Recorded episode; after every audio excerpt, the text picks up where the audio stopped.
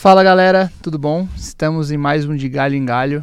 Voltando para a mesa, fazia tempo, né? Que a gente não sentava aqui na mesa, tava no Hacktal, tava no Startup Summit, agora estamos de volta aqui no Cubo. Nem lembrava como era. é verdade. A última vez que a gente teve aqui, a gente falou com uma pessoa de Portugal, agora estamos pessoa com uma pessoa internacional também. Eu sou o Eduardo, estou aqui do time da Monkin, estou com o Rodrigo Terra e estou com prazer em receber aqui a Mari. Se pudesse apresentar pra gente, Mari. Oi, gente, tudo bom? Primeiro, obrigada por me receber aqui no estúdio. É, de Floripa para Itaú, né? Cuba aqui, em São Paulo. É super legal, tá maravilhoso. É, meu nome é Mariana Bernardo. Hoje eu sou CPO da All Protocol. Acho que na minha trajetória aí tem um pouco de corporate, bastante startup. Então, passei na Ambev, na área de inovação. É, trabalhei na RD é, Digitais, RD Station, lá de Floripa. Sou manezinha. E também passei pela Banks. Mas desde que eu me mudei para os Estados Unidos, eu comecei a fazer uma, uma carreira um pouco mais em blockchain, Web3. E eu acho que a gente vai conseguir aprofundar em diferentes aspectos de tudo que aconteceu até então. Não, é, acho que a gente tem uma. Bastante gente sabe, acho que principalmente a galera de inovação, quando a gente começou a trabalhar, a Mari tem um, uma participação legal nisso. É, a gente conheceu, a gente estudou junto, fez faculdade junto, e lá a gente começou a se envolver com empreendedorismo, começou no mercado de trabalho, amigos indicavam a Mari para trabalhar, e gente começou com empresas, e aí a Mari entrou na Ambev, e aí foi um relatório, foi super legal, né? Porque, tipo, a Ambev tá procurando alguém que não era do mercado tradicional, queria alguém de Floripa, local, e estava lançando o Ambev Innovation Game. Quer contar pra gente um pouco como foi? Não, perfeito. É, eu acho que realmente na parte de, de inovação também, é, a gente começou a, a ter algumas metas. É, alguma delas é estar tá mais presente no ecossistema de inovação. E acho que quando eu acabei entrando na Ambev, esse acabou sendo um, uma das principais metas. E acho que precisava de um parceiro para isso, principalmente porque eu era uma, da, uma, das pessoas do time alocadas fora de São Paulo. E a concepção do Ambev Innovation Game foi até engraçado, porque tô até tentando lembrar, mas foi realmente algumas conversas no Whats com o time, lançamos uma ideia, lançamos o nome, tipo, em alguns algumas aquela, aquelas uhum. mensagens que são são bem aleatórias, soltas, depois você fala: "Não, vamos fazer". E aí a gente não, a gente precisa de algum parceiro para fazer. E aí por por experiência, por Floripa também ser pequena uhum. e a gente uhum. conhecer muita gente lá, por recomendação, acabei, já conheci o Edu, a gente fez uma matéria juntos na faculdade, acabei puxando a Monkin pra gente fazer é, todo esse desenho do Ambev Innovation Game, do que, que a gente queria, de como a gente queria comunicar isso. E acho que foi super legal, porque de algo que era para ser presencial passou para híbrido. quando ninguém fazia híbrido, né? É, quando ninguém fazia híbrido, isso era antes da pandemia. Então isso foi muito legal, acho que talvez foi o primeiro entre aspas, hackathon é, online que a gente conseguiu fazer, é, onde nem tinha essa demanda ou necessidade para online. Mas foi super legal, acho que a gente conseguiu fazer um trabalho super bom e por isso acabou levando a edições 2 e 3. Então, é, foi um super trabalho. Um, um pontapé inicial com a Ambev. Foi mesmo. E assim, não precisa se aprofundar em cada empresa que você é, passou, mas qual foi o caminho que você trilhou como profissional que, antes de sair do Brasil, né? Que, que você fazia mais ou menos em cada lugar desses dois outros que você falou? Perfeito. Eu acho que Floripa tem bastante é, influência em como eu, eu ditei um pouco a minha carreira. É, eu sou formada em engenharia, só que para te atuar em engenharia é, tem que ser fora de Florianópolis, porque a gente não pode ter indústria dentro da ilha. Uhum. E Florianópolis sempre foi muito reconhecida por alguns cases que a gente teve em tecnologia. E a gente aspira muito esse, esse área de empreendedorismo em Florianópolis. Então, é, um pouco também pela infância de sempre gostar de computador, gamings, etc. Eu acho que eu sempre tive essa tendência e até uma dúvida que eu tive antes de escolher engenharia, que era ciências da computação, foi ter ido realmente para startup. Então, além de algumas experiências um pouco externas na faculdade, ter ido para Resultados Digitais, como a primeira empresa mais tech uhum. que eu trabalhei, é, deu, assim, era onde eu queria estar, né? Então, fiz uma experiência super legal na área de operações, na Resultados Digitais, onde a gente conseguiu ter toda uma, uma ciência da, da, empresa e também entender o processo de vendas, métricas e olhar como um todo como estratégia. Mas acabou depois saindo de startup indo para corporate. Né? Então, em corporate, a gente olhava todas as verticais de inovação. Então, era algo que não, não era só a parte de supply, marketing ou logística que eu estava olhando. A gente estava olhando todas as tendências de inovação que estavam acontecendo no mundo. E talvez foi ali que eu comecei a ter um pouco mais de interface com blockchain. Uhum. É... Na RD Nubanks na Ambev. como Ah, corporate. Tá, tipo, Isso, porque a gente olhava todas as frentes de inovação. Quando eu fiz a, a minha migração do, da, da RD para Ambev, Uhum. na área de inovação, né? Então era realmente entender, eh, mapear os problemas e conseguir se conectar com o ecossistema de inovação para ver se a gente conseguia promover não só uma cultura interna de inovação, mas também, cara, como que eu consigo resolver isso com produtos já existentes do ecossistema? E aí tem, tem bastante coisa al- além disso, né? Mas aí, só para terminar esse storytelling, eu percebi que eu gostava muito mais de estar construindo produtos e estar na ponta da inovação. E eu senti falta de uma cultura de startup. E estar atuando como uma startup, não como uma corporate. Que ainda tinha uma pegada na área que, a gente, que eu estava, Uhum. certo? Mas aí, quando eu fiz a, a migração para Banks, eu estava bastante contemplada lá também. Mas aí surgiu a oportunidade de trabalhar nos Estados Unidos, trabalhar com blockchain, que acabava sendo um pouco mais avançado do que é, meios de pagamento, que era um pouco mais commodity que a gente tem hoje ainda no, no cenário de fintech. tá. No Ebanks era produto. E Banks era produto, exato. E daí Você olhava mercado, entendia o mercado, fa- fazia novos produtos. eu foquei em um produto específico na Banks, que foi a adquirência. Tá. É, e aí, a adquirente, é, que é a credenciadora, é, era um projeto gigante, envolvia todas as possíveis áreas do Banks, e era o segundo projeto mais importante na época é, do que a possível ida para um IPO. Mas é, eu acho que o time era muito legal, o jeito como a gente conduzia era demais, só que eu sempre demonstrei que a adquirência não era é, onde brilhava meu, meu olho, Uhum. porque a adquirência é uma commodity, tu sabe como fazer. Tu sabe que vai ter uma, uma melhora de eficiência na tua operação, principalmente pelo business principal do Banks, que era cross-border payments. Então a gente sabia que ia melhorar é, no nosso business case, fazia sentido é, ter uma, uma operação de adquirência rodando para conectar com cross-border. Porém, não era quando eu via o cenário de blockchain, de stablecoins, de transações cross-border, eu sabia que muito desse cenário poderia ser disruptado. É, ou, ou uma fase de disrupção, né? A Uhum. gente não sabe de que cliente a gente está falando e como que vai acontecer as ondas disso, mas eu senti que eu queria estar um pouco mais na inovação. Então, além de ter recebido uma proposta, ter casado com o que eu entendia de inovação e de onde eu queria trabalhar, fez mais sentido eu ter migrado e ter decidido, não, quero, quero ir para os Estados Unidos, sempre quis, mas acho que faz sentido eu estar mais na ponta da inovação. É, sobre a questão de, de inovação, né? Da, áreas de inovação. Perfeito. Você teve no começo de um projeto muito importante que é referência para o Brasil e talvez para o mundo, que é o projeto de construção da área de inovação da Ambev. Com perfeito. Bruno, Marquinho, o, Ju, o Juninho. Perfeito. E eu queria entender um pouco qual era a tese ali, no, como é que começou, né? Porque era uma área nova, numa empresa muito grande, e que a grande dor dessas áreas novas de inovação em empresas muito grandes, que a gente tem aprendido, é ser criada, talvez seja mais fácil, mas é se tornar relevante. Como é que vocês pensaram em, em- em começar a área e como, é- como foi esse processo para começar a se tornar relevante? Até onde você estava, né? E você participou muito, principalmente, né? Acho que a Ambev se relacionava muito bem com cultura ecossistemas, né? Você Isso. era a única pessoa de uma Big Corp que morava em Floripa, eu acho. Sim. E, então, É, assim, numa muito- época que ninguém era remoto. ainda, Exatamente, né? exatamente. É, assim, eu acho que eu dou total mérito pro, pro Bruno nisso. Acho que foi ele que criou minha caixinha, ele que envisionou é, ecossistemas e foi ele que também acabou vendo, cara, Floripa é algo que a gente não tá cobrindo hoje. E, e eu acho que era, era algo que a gente sempre falou que deu muito certo. E a gente queria replicar isso. Cara, a gente quer replicar o que a Mari fez em Floripa em outros locais. E aí, é, eu acho que tem várias teses, depois eu, eu acho que eu posso fazer uma bate e volta nisso, depois retornar um pouco. Uhum. Mas a gente sabia que Floripa tinha dado certo. Até quando a gente fazia análise de NPS, etc., Floripa era, era a que melhor dava feedback para Ambev. Então a gente já percebeu que tinha uma correlação importante com ter alguém presencial lá. E aí o gap, o gap não, mas o pulo da onde vem da gente conseguir se tornar também referência nacional, além de ter contado com, com a minha ajuda no ecossistema de Floripa, foi quando o Marquinhos entra. Porque aí o Marquinhos olha como eu faço isso nacional. Porque eu ainda em Você fase chegou a trabalhar com o Marquinhos? Sim, a gente trabalhou acho que um ano e meio juntos. É, e daí eu acho que o Marquinhos entra para isso na- nacional. E aí o Marquinhos, com toda a bagagem dele de ABS Startups, etc., pessoa super conhecida do ecossistema. Não sei se ele já ganhou aquele prêmio do a, ecossistema do É, ABS Startups. Herói, né? Mas Ele precisa. precisa ganhar, é verdade. A- Algum prêmio ele precisa ganhar naquele ABS Startups. Marquinhos É. premiado. Marquinhos Herói. Hashtag Ma- Marquinhos Herói esse ano. Vamos, galera, vem pro Brasil.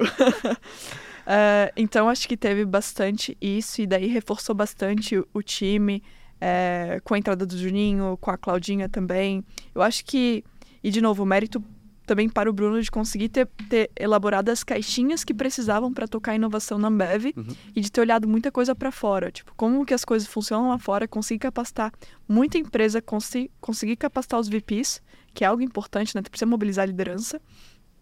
E aí conseguir entender, cara, com tudo isso, como que eu vou iterando e vou entendendo qual que é, é o, o modelo aí de, de inovação para atuar na Ambev e que dá certo.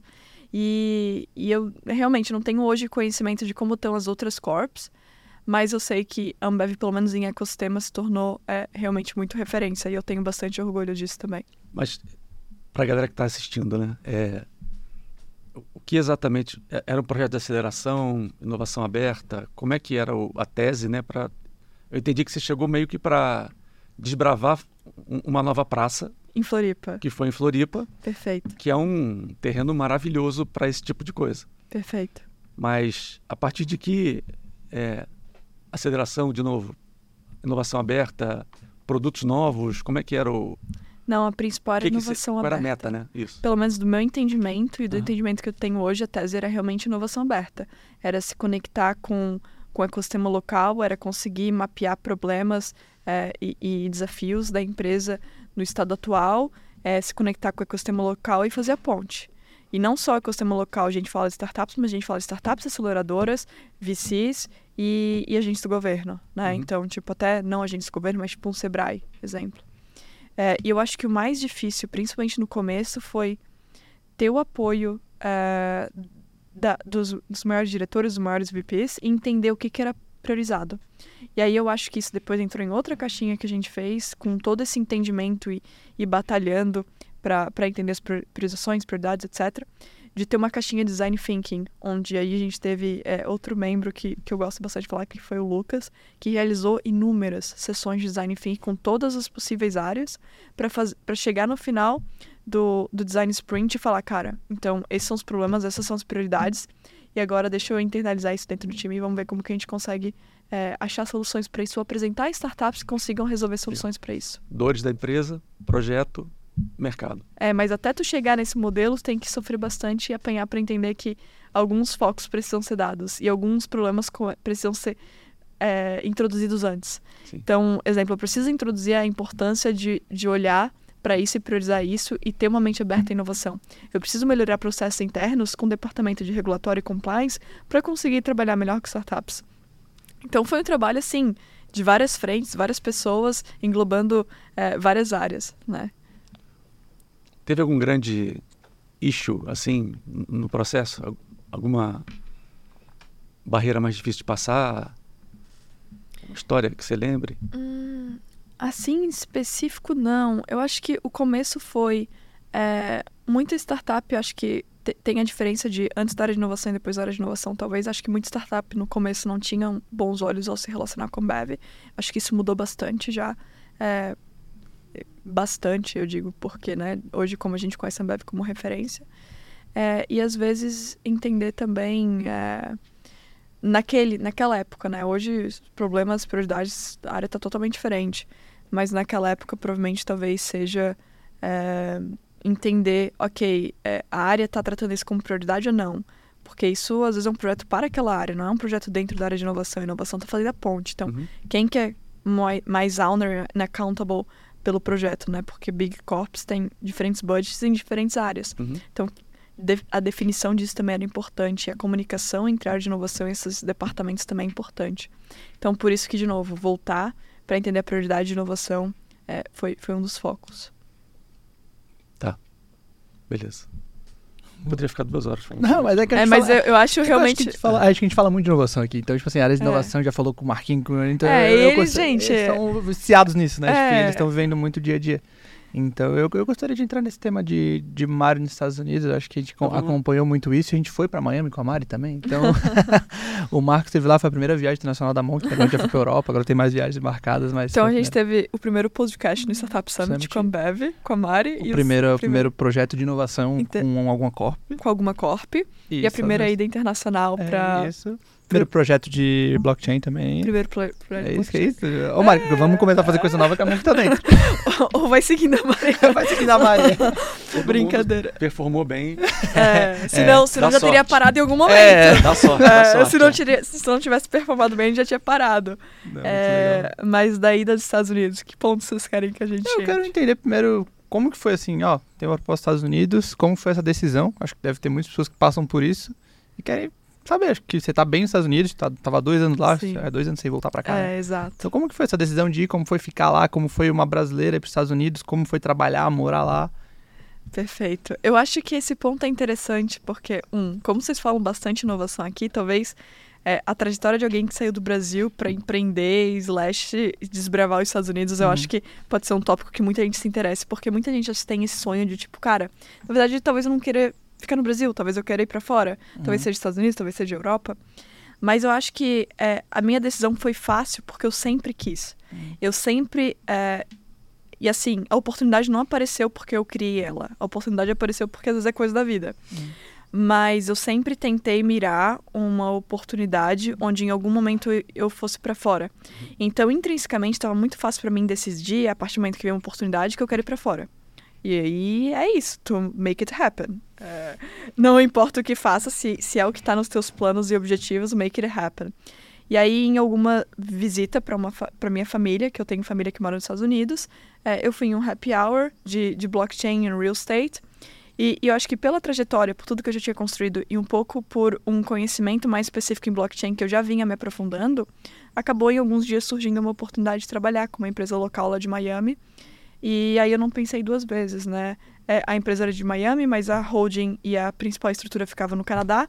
Então, basicamente, só precisava regulamentar um pouco a minha situação de visto enquanto eu trabalhava para holding canadense. Então, é, eu acho que não teve muito uma decisão difícil. Eu acho que o difícil de olhando para isso é não é sorte, porque eu poderia estar naquele local, naquele, naquela mesma perspectiva, que se não tivesse feito tudo que eu fiz até então naquele Uhum. momento, aquela oportunidade nunca teria acontecido. Então é, é aquele, aquela junção que o pessoal fala de esforço mais sorte. Uhum. E eu acho que aí a decisão foi. Aí a decisão foi fácil, mas se adaptar é algo difícil, porque cultura. Ainda mais beleza que a gente está em Miami, uma cultura muito latina. E foi muito legal que eu consegui me interagir bastante com a comunidade brasileira tech de Miami, que é muito pequena. Assim. É, Tech Miami, Sim. né? Não é, tipo, assim, brasileira Tech Miami. Então tu vai afunilando. É, vai afinando cada vez mais. Então, pô, acho que é, relacionamento super legal com todo mundo lá. Acho que eu consegui fazer um, um bom screening e comunicação com o pessoal até. Acho que os principais, as principais pessoas que colocam o evento lá, acho que acaba sendo o pessoal da UX Experience. Uhum. E aí acabei palestrando com eles também, com o pessoal da Accenture e, e outra é, empresa de Miami também. Na mesma época que eu estava indo para Miami, o, o Pripas estava indo para Miami, ou ele também estava se estabelecendo lá, então foi super legal, porque a gente já tinha interagido antes. Uhum. Então acabou fazendo um contato ficasse é, um pouco mais forte pelas sinergias de momentos, né? Uhum. E, e aí teve essa parte de Miami Tech Community, beleza, Brasil, né? Miami Brasil Tech Community foi mais fácil, mas e o cenário americano? E, e as startups e tipo cenário tech americano e VCs americanos e todo tudo que eu já tinha quase que feito no Brasil é como se eu tivesse começado do zero nos Estados Unidos. É porque assim, você vai falar o teu track record, talvez pessoas que entendam Latam con conseguem entender, porra, que que foda, etc, tudo isso, só empresa tipo maior maior size RD Station, maior size Latam e Banks, fin, uma das maiores fintechs Latam também. Uh, Ambev, pô, pu- puta case de inovação. Ok, Mas mas, americanos, o que que, que que eles vão entender disso, né? É, óbvio que tem um jeito do teu storytelling, mas para eles você não veio de uma de uma Google, Facebook, etc. Você ainda veio de uma universidade de Floripa. Então tem, você tem que se provar um pouco, né? E aí é, cara, começar do zero. Para esse tipo de público americano é começar do zero. Sim. É, todo mundo fala muito, eu não sei, não vivia, quero aprender sobre como é o ecossistema de inovação nos Estados Unidos e como é no Brasil.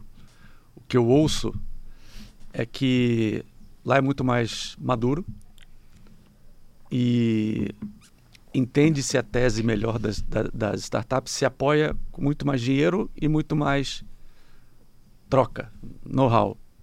E aqui as coisas são muito existe a intenção muito forte. Existia para mim no passado recente, um interesse por fazer as startups crescerem como negócio e não como geração de valor para o investidor. Mas da mesma forma que entra investindo, sai.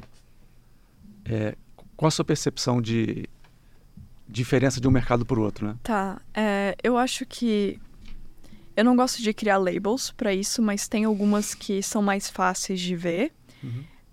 Aí vamos começar por partes. É, América tem mais liquidez de investimento, tem uhum. mais dinheiro, tem mais capital para investimento. Beleza, isso já é, auxilia em qualquer crescimento e, e growth de, de startups. Uhum. Quando a gente compara rounds americanos e rounds latam, já são totalmente diferentes também o tipo de cheque e, e o tipo de estágio.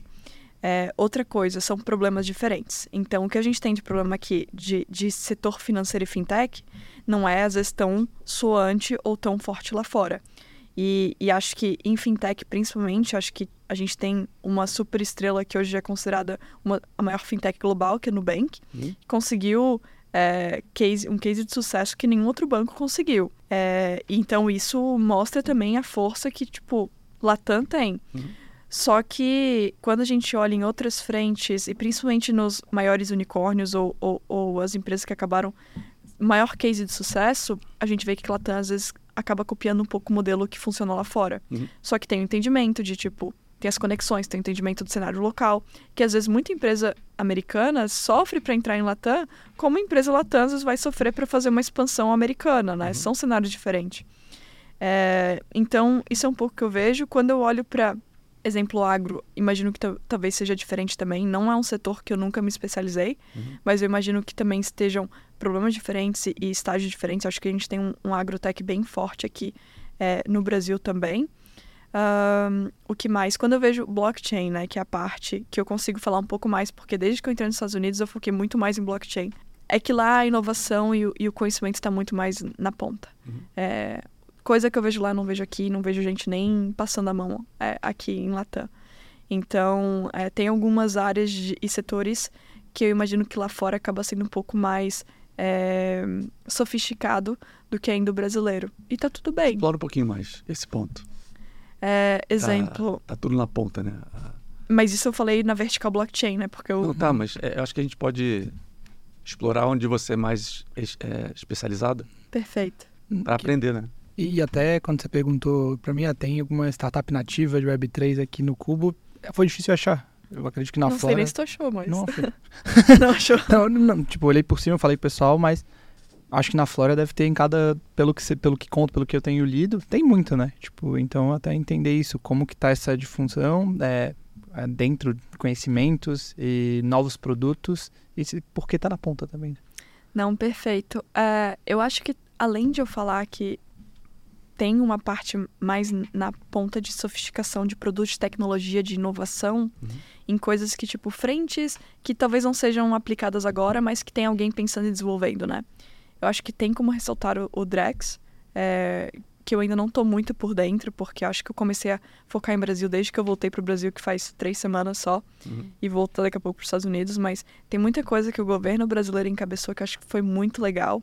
Eu acho que o ambiente regulatório ajuda muito a fertilizar muito o projeto que hoje os Estados Unidos está penando demais.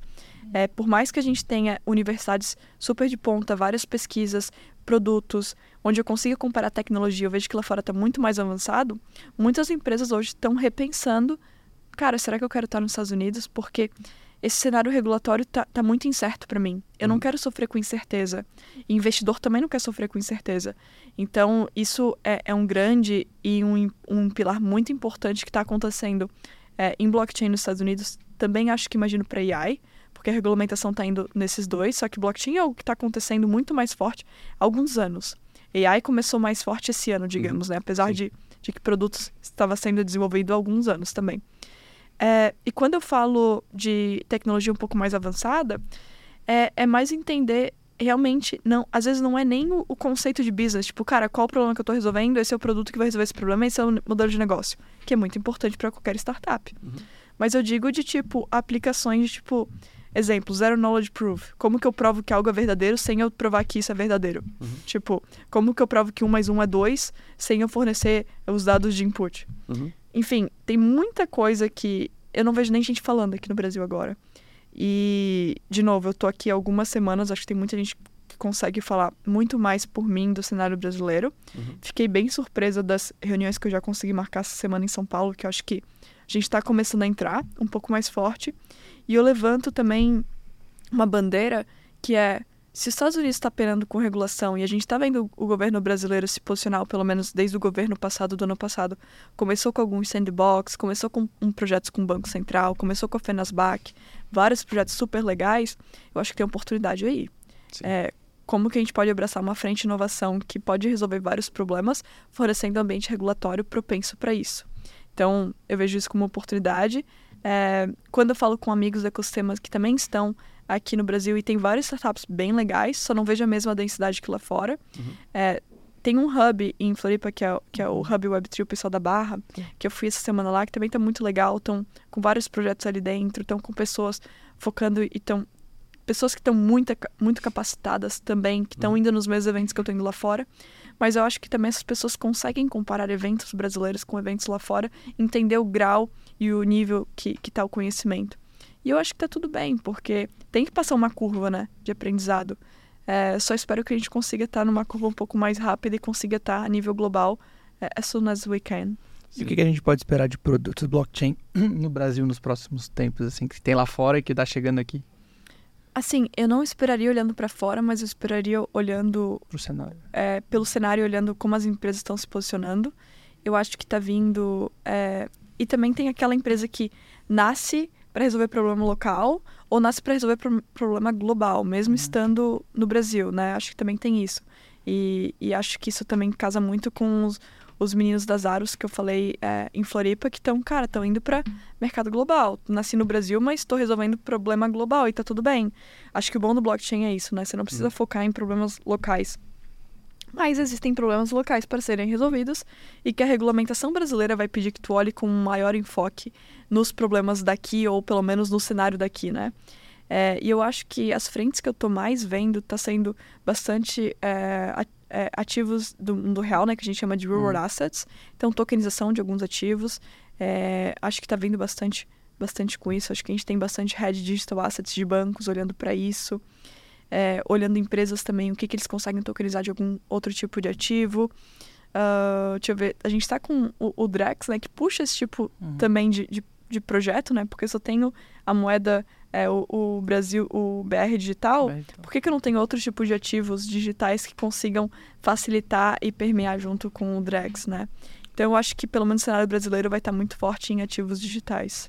Eu conversei sobre Drex com o João do Banco Votorantim semana passada. E eu, eu perguntei para ele assim, João, o que, que eu posso desenvolver de startup, eu, Edu, amanhã, que você indica para gente? Eu, eu senti no, no, papo que hoje o Drex está muito voltado para, a partir dos produtos que já existem, crédito, é, transferência de patrimônio, compra de apartamento e tal, carro Estão pegando os produtos que já existem e tentando organizar a partir do, do real digital. É, Para mim, isso é muito limitador. Eu posso estar sendo ignorante, tá? Mas é, é claro que é uma tecnologia incrível, uma proposta de valor incrível, que está sendo levada para o modelo atual de, de banking. É, você tem muito mais experiência que a sala inteira sobre o assunto. que o prédio todo. É, tem, tem algum caminho diferente, de um modelo diferente na tua cabeça? que possa ser o, o tal do disruptivo que a gente sempre fala. Eu não estou procurando aqui o, o pote de ouro, mas é só para poder provocar a partir do nosso, da nossa mesa aqui outras discussões, né? Com outras pessoas. Não, perfeito. É, de novo, eu tenho que me aprofundar na, nas peculiaridades do Drex, uhum. Porque eu também não quero falar nenhuma besteira, mas eu me basearia pelo USDC, uhum. que é a stablecoin americana mais regula regularizada, regulamentada que existe, que é, é, o issue dela, né, a emissão dela através da Circle. Então eu olharia, cara, que tipo de produto que a Circle começou a oferecer a partir da stablecoin que eles criaram. Uhum. E, e quando e, é, e esse pote de ouro, né, é, é, engraçado porque quando você, dependendo de como vai ser feito a emissão do, do Drex, ele vai poder se comunicar e se casar com vários produtos já existentes. Então, de novo, você não vai para um um, uma oportunidade exclusiva é, Drex, mas você vai para uma oportunidade um pouco mais global, né? Como isso interage com de, é, protocolos de DeFi, uhum. de Decentralized Finance, como você às vezes consegue casar isso com algum, algum produto um pouco mais robusto de investimento, como que isso acaba atuando com perpétuos futuros, como que você pluga isso. Mas aí olhando é, como é, a, a USDC, né, que seria para mim a maior referência hoje nesse assunto de stablecoins, e de novo, com a eu preciso fazer um pouco melhor uma análise claro, do Drex. Claro, claro. É, é realmente, cara, é staking de USDC, como que, que você consegue trabalhar com isso, gerar um tipo de, de yield, né, para a pessoa que está investindo ou está fazendo o gerenciamento desse portfólio. Me ajuda um pouco com menos siglas. É, yield nada mais é que rendimento, né? Ah, então, isso. tipo, se eu tenho é a mesma coisa que, que, que tesouro, né? Só Sim. que daí é quem faz o gerenciamento da moeda, né? Se eu quero trabalhar é, um pouco a liquidez da moeda e eu quero trabalhar a liquidez da moeda em diferentes blockchains, como que eu forneço incentivo para que as pessoas tenham essa moeda em outras blockchains? Uhum. Ou como que eu forneço incentivo para determinada ação, né? Então, se a pessoa fizer, tipo, cara, eu vou... Eu tenho esse tipo de, de dólar digital e eu vou deixar ele parado por seis meses e eu entro num contrato que eu vou deixar ele parado por seis meses pô, a Circle tem incentivos para tipo, te dar um rendimento através desse contrato de staking que a gente chama, uhum. que faz incentivo para eles, porque faz sentido para eles ter esse, esse, esse dinheiro locado na, naquele momento. Uhum. Porque eles conseguem, no back-end deles, fazer outro tipo de gerenciamento desses ativos. Enfim, daí a gente, eu acho que nada mais é do que do que realmente é, a gente tá falando de fintech, né? Volta para fintech, nada mais é do que tipo entender futuros, enten entender sintéticos, entender tudo isso, entender ah, hoje você transaciona é, real e tu faz o câmbio, né? Troca uhum. é, e, e é entender isso no cenário da blockchain. Então eu não vejo tantas diferenças além de entender a tecnologia, o que, que já existe nesse nesse nível de tecnologia e quais outros tipos de ativo que você consegue que que, que permita essa troca, né? Uhum. Então, tipo assim, ah, eu tenho, eu tenho Drex, mas tá, qual que vai ser minha utilidade no dia a dia? Que tipo de, de outro ativo eu vou conseguir? Será que vai ser só facilitação de pagamento? Uhum. Será que vai ser uma, uma maior facilidade para fazer pagamentos de cross-border, para fazer alguma remitância para outro país? É, então, tem, tem que entender é, os problemas que você está resolvendo, como você interage com o ecossistema de onde o teu produto está, que outros tipos de produto você consegue criar que, de novo, estão ainda atrelados a mercado de capitais. Uhum. Então, é, é, uma base sólida, né? Que você vai... E, e, tem muitas pessoas com cabeças muito inteligentes que conseguem criar produtos diferentes e, e, eficiência de capital. O que o blockchain nos permite é eficiência de capital de algo que a gente não conseguia antes. Então, se eu tenho um ativo também, pô, tá, eu tenho minha moeda digital, eu faço uma troca por algum ativo digital que representa ou a minha posição em algum investimento, ou a minha posição em uma parte de um, de um apartamento ou qualquer tipo de investimento que eu tenha, eu com essa posição eu consigo utilizar como collateral para eu fazer, para eu pegar mais dinheiro de investimento e ter uma, uma eficiência de capital do, de toda a minha estratégia. Legal. Então é um assunto complexo que vai para várias verticais e que eu acho que a base de, de financeira tem que vir. Porque se não tem base de mercado de capitais, não tem base de investimento, não, não tem essa base de como a economia funciona, uhum. eu acho que já começa errado. Sim. É, acho que uma última pergunta que eu queria fazer é, tipo, olhando, vai ter gente tudo que é gente que não entende nada de blockchain, gente que entende. É, mas eu ainda vejo uma distância muito grande, assim, talvez muitas barreiras da, da usabilidade, das pessoas virar uso como comum. O que, que você acha sobre isso? Que acha que é, logo, logo vai ser mais comum todos estarem presentes, entenderem? Ou você acha que ainda tem um longo caminho no Brasil? Eu acho que esse problema no Brasil, acho que é uhum. Eu acho que o interessante do cenário Latam, até se a gente pegar a Argentina, né, com o tamanho da inflação que eles têm, cara, a preço é maravilhoso. Eles poderem, tipo, fazer a transferência, tipo, ter o, o ARZ, né, que é a stablecoin da Argentina, que é, se não me engano, a emissão pela transfero, e eles conseguirem fazer o swap disso para uma stablecoin de dolarizado. Cara, eu tiro minha, meu risco de, de pesos argentinos. Sim. Isso é maravilhoso. Você está resolvendo uma dor, tipo, um para um. Então, pode ter certeza que dependendo da fricção, o pessoal vai querer entrar nisso, porque é uma dor latente. É, mas eu vejo que o maior onboarding é, de mais pessoas a produtos é, que tenham qualquer tipo de tecnologia de blockchain é tu remover qualquer tipo de coisa que esteja relacionada à blockchain. Uhum. Então, tipo, cara, como que tu possa fazer isso as seamless as possible é, é, é entrar no Instagram e fazer qualquer tipo de interação. Uhum. Como que você bota isso totalmente no, no, né, no, no back-end Uhum. e você faz qualquer tipo de interação ser do jeito que as pessoas estão acostumadas hoje. Que seria, eu entro no aplicativo, talvez eu faça meu login através do Google, só clico ali, sign in with my Google account, e daí eu tenho acesso à minha plataforma, tenho meus ativos lá, eu ainda consigo ter a posição deles on-chain, porque eu quero essa verificação do blockchain, né? Não quero centralizar meus ativos em uma plataforma, eu ainda quero gerenciar eles de uma maneira segura, com um onboarding é, mais fácil possível. Quando a gente chegar nesse tipo de UX, eu acho que todo mundo vai estar interagindo sem Entendi. saber. Sem, isso, exatamente. Vai, como várias coisas a gente faz e não sabe que tá usando a tecnologia ou por trás, né? Exato. Mari, é, mais uma coisa? Sem fôlego. não, muito Sem legal fôlego. conversar.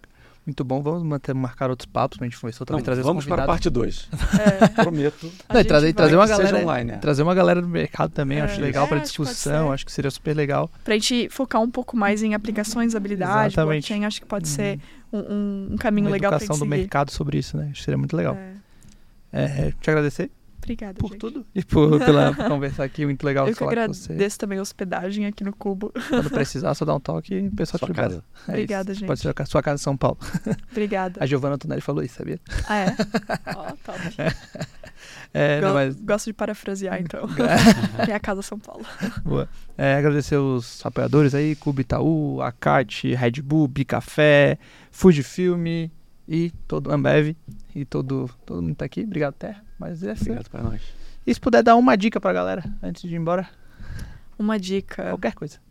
É, eu acho que a gente tem algumas bíblias, né, de blockchain, que eu acho que é Mastering Bitcoin, Master Ethereum. É, acho que tem um white paper também, que são muito importantes, que são a, a primeira proposal do Bitcoin, que foi feito pelo Vitalik e outras pessoas. Acho que. é, não, desculpa, do Bitcoin, não, do, do Ethereum, do white paper do Ethereum. E, e a gente também tem o white paper do, do Bitcoin, que a gente não sabe, né, quem criou, etc. criou. Tudo aquele Satoshi Nakamoto, blá blá. É, acho que são, são good start points, mas acho que tem bastante hoje recurso é, na internet para isso, principalmente nos, nos sites oficiais do Ethereum. É, acho que o Open Zeppelin também é uma empresa legal que está com bastante conteúdo nisso. É, mas eu acho que a, a terceira dica, além desses, dessas opções que eu já dei, é realmente tipo, ok, vamos falar de tecnologia, mas vamos falar de aplicação de mercado e vamos falar em resolvedores, né? Uhum. Acho que a- algumas pessoas esquecem um pouco disso e eu acho que isso é fundamental para qualquer startup. Boa. Sensacional. Então, beleza, galera. Esse foi mais um de Galho em Galho. Valeu, Mari. Valeu, galera. Até mais.